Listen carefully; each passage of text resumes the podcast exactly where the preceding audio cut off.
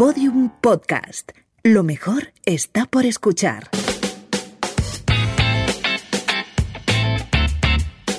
La redada.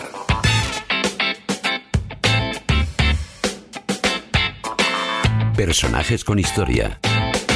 Y no necesariamente buena.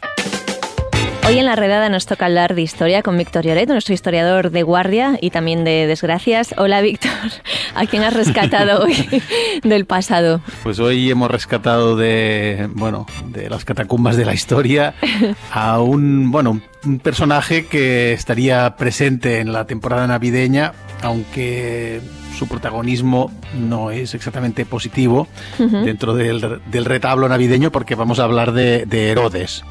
Te adelantas a la Navidad, ¿eh? Un poco Abel Caballero ahí. ¿Te ha gustado eso? Sí, sí, sí, me ha gustado. Es un hombre con tan buena rima como mala mano con los niños, ¿no? Uh, bueno, a ver, seguramente tenía mala, mala mano con los niños, porque tenía un poco mala mano con todo el mundo, como mm. veremos ahora. Pero lo de matar a todos los bebés de la zona de Belén, uh, ya te puedo adelantar que eso no. O sea, la fiesta de los santos ¿no? Sí, la, la fiesta de los santos inocentes digamos que es un poco invent, sí. Pero sí se puede decir que fue un contemporáneo de Jesucristo, eso sí, ¿no?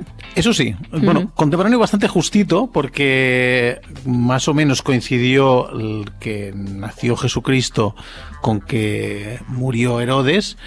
Pero vamos, sí que se estarían solapados en la línea temporal de, de la historia. Uh -huh. um, vamos a ir un poco más atrás para situarlo Venga. quién era este señor.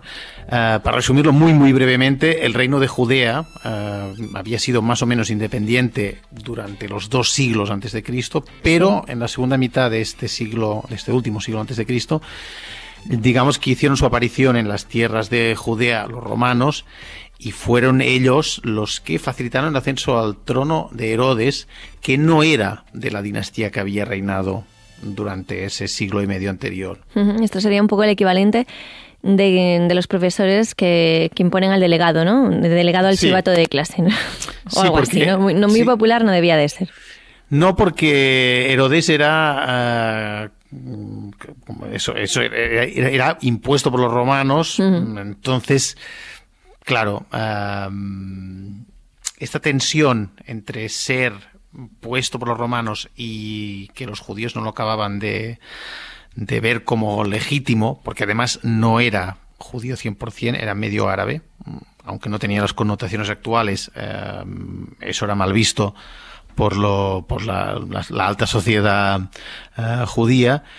Um, lo que pasa es que, claro, esta inseguridad marcó bastante su reino, incluso diría que seguramente su carácter. Uh, aunque quiero remarcar que Herodes, que sí que tiene muy mala imagen a nivel historiográfico, pero de joven era, por según las crónicas, era inteligente y guapo, y tanto él como su familia en general supieron leer muy bien la política romana de la época, cambiando de bando según evolucionaban las fortunas en Roma. Um, Roma había llegado, había hecho su aparición, lo que te decía antes, en el año Mm. 67.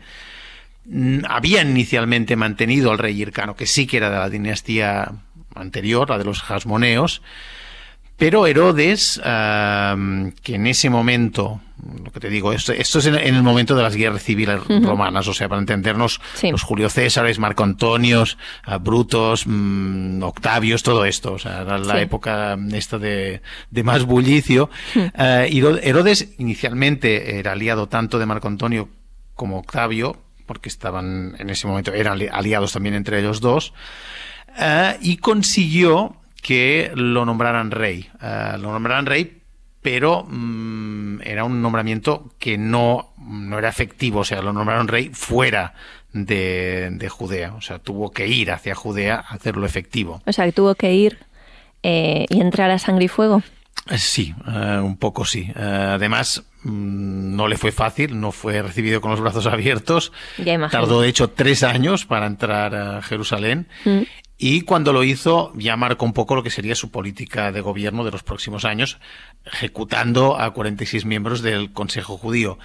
Uh, por, otro, por, otro, lado, intentó legitimar un poco su posición casándose con la nieta del rey Hircano, de este, este último rey de la dinastía anterior, mm. una chica joven que se llamaba Mariamne, con quien tuvo una relación, mm, digamos que tan apasionada como peligrosa. Peligrosa para ella, entiendo. Ah, sí, sí, sí. sobre- bueno, sí, muy peligroso para ella y para la familia de ella. Mm. Porque primero mm, fue un poco una, una novela de Agatha Christie, un poco esto.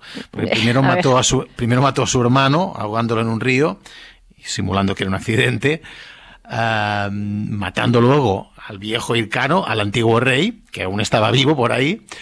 Y en el año 29, cuando le convencieron, o su propia paranoia le convenció de que la propia Mariam estaba, estaba envuelta en una intriga palaciega, eh, también la mató a ella, a pesar de que en ese momento ya tenían dos hijos juntos.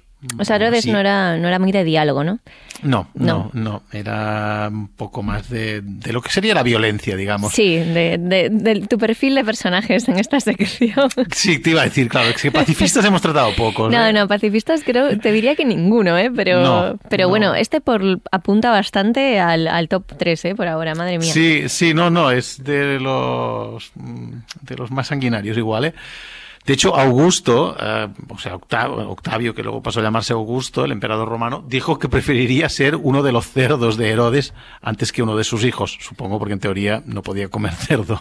Y en cambio, los hijos, claro, no hemos llegado a eso. Los hijos tampoco se libraron. No se liaron tampoco los hijos eh, para asegurarse, supongo que no le guardaran rencor por el asesinato de su madre. mm, Herodes también los mató. Esto, esto aparte de que es un estilo bastante dudoso de paternidad, eh, no es muy buena idea si eres un rey, ¿no? Cargarte a tu descendencia. No, de- también es algo que hemos visto anteriormente. No sé si te Sí. acuerdas, por ejemplo, que se Iván el Terrible en Rusia, matando a su, a su, a su único hijo y luego arrepintiéndose, claro. porque- Previously in Victor Lloret. Sí, sí, exacto. Pero efectivamente, lo que pasa es que él, mm, lo que sí que tengo que especificarte es que tenía una buena reserva en ese sentido, porque Mariamne era una de las esposas, porque Ah. había tenido nada menos que 10. Ah, o o a lo largo de su vida tuvo nada menos que 10 y 14 hijos legítimos porque tuvo incontables amantes, porque una de sus características primordiales es que era un obseso sexual premium. O sea, ¿hacía algo bien aparte de hacerse amigo de los romanos? Sí, a ver, de hecho, sí, porque, bueno, tuvo, tuvo una, una parte buena, que digamos que era su parte constructiva, porque mm, ahora mismo el centro de la vida religiosa de los judíos, sabes que gira alrededor, alrededor pues en realidad de algo que construyó Herodes, porque, bueno, lo que queda de lo que construyó, porque lo que es el centro de la vida religiosa de los judíos ahora mismo es el Muro de las Lamentaciones en Jerusalén, que es todo lo que queda del, del inmenso templo, porque si eso es una pared, o sea, la proporción de lo que debía ser el templo, cueste de imaginar, em, que Herodes mandó construir para ganarse las simpatías de los judíos. En plan, voy a hacer un, un templo que va a, a ser mejor incluso que el que había hecho en su momento Salomón.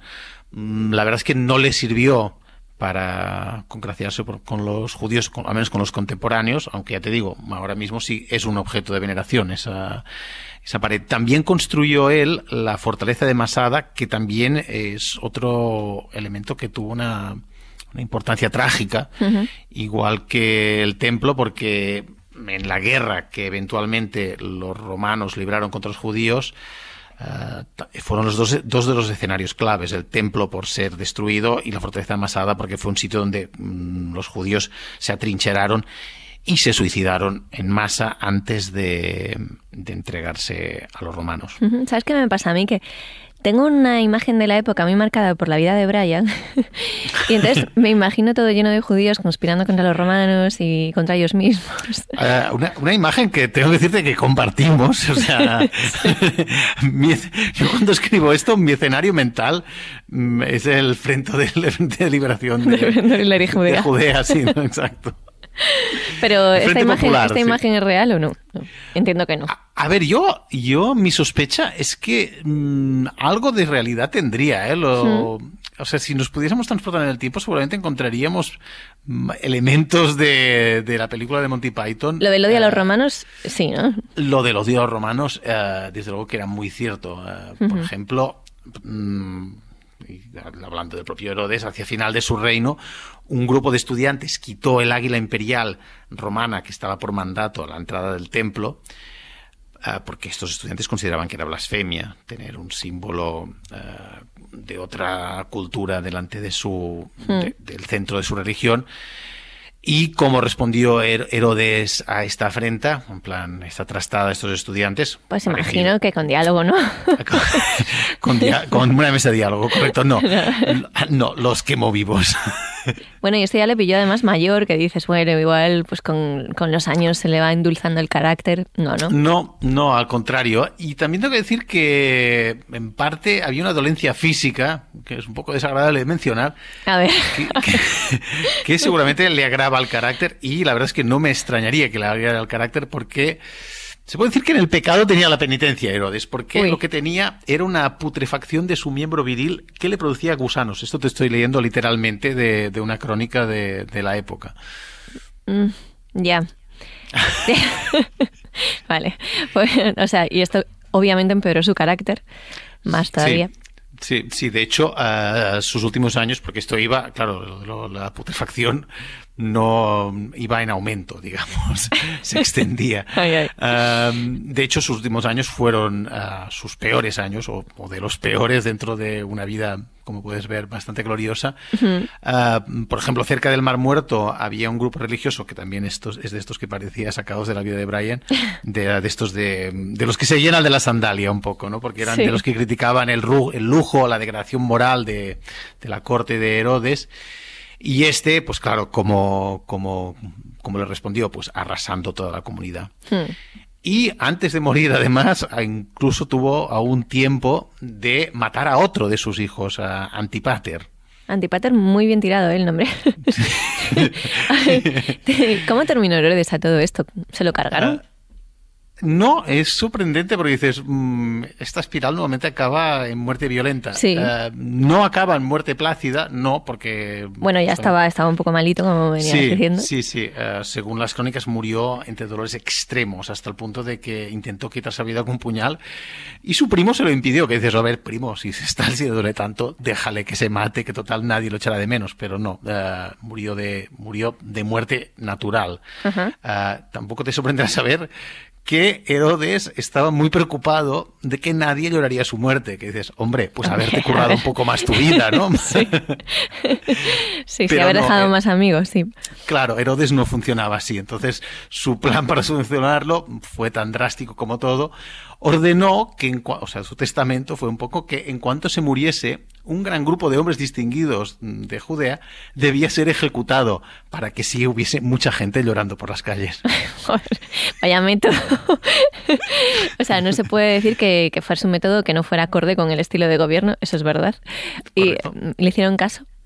Pues no, eh, su hijo, Vale. eh, por suerte, ignoró su última voluntad. Me imagino que aliviado de, co- de haber conseguido sobrevivir a su padre, que no, que no era una hazaña baladí, digamos. Vamos, que en definitiva, que no mató a los bebés, ¿no? Pero se cargó un buen número de inocentes, eso seguro. Sí, inocentes o inocentes, se lo cargó todo lo que encontraba. Bueno, sí, se cargó así, a diestro y siniestro. Muy bien, pues nada, muchas gracias, Víctor, por traernos esta figura tan pacífica una vez más. Sí, ya te buscaré uno más navideño pacífico la próxima. No, no te creo, pero bueno. no, es, es mentira. Venga, un beso. Un beso, chao. Chao. Bueno, pues hasta aquí el podcast de hoy, pero antes de marcharnos, réplica. Pues vista la vida, milagros y sobre todo fechorías de Herodes, pues ya sabéis qué contestar cada vez que alguien os diga aquello de te jodes como Herodes. Bueno, la verdad es que ya nadie dice eso. Estamos en peligro de extinción, ya, ya, solo, ya solo te diremos eso los que decimos eh, Cantidubi, Chachi, Dabuten, o sea, Víctor Lloret y, yo, básicamente. El, el resto de la humanidad es, es joven. Nosotros somos gente que, que escuchamos los podcasts por onda media. Ponemos ahí en, en AM, amplitud modulada. Y ahí escuchamos la redada, siempre. Y las suscripciones las pagamos en sextercios. En fin, que un saludo de Lucía Taboada, Juan López y Juan Aranaz. Adiós. Todos los episodios y contenidos adicionales en laredada.com. Síguenos en Twitter arroba redada y facebook.com barra laredada podcast.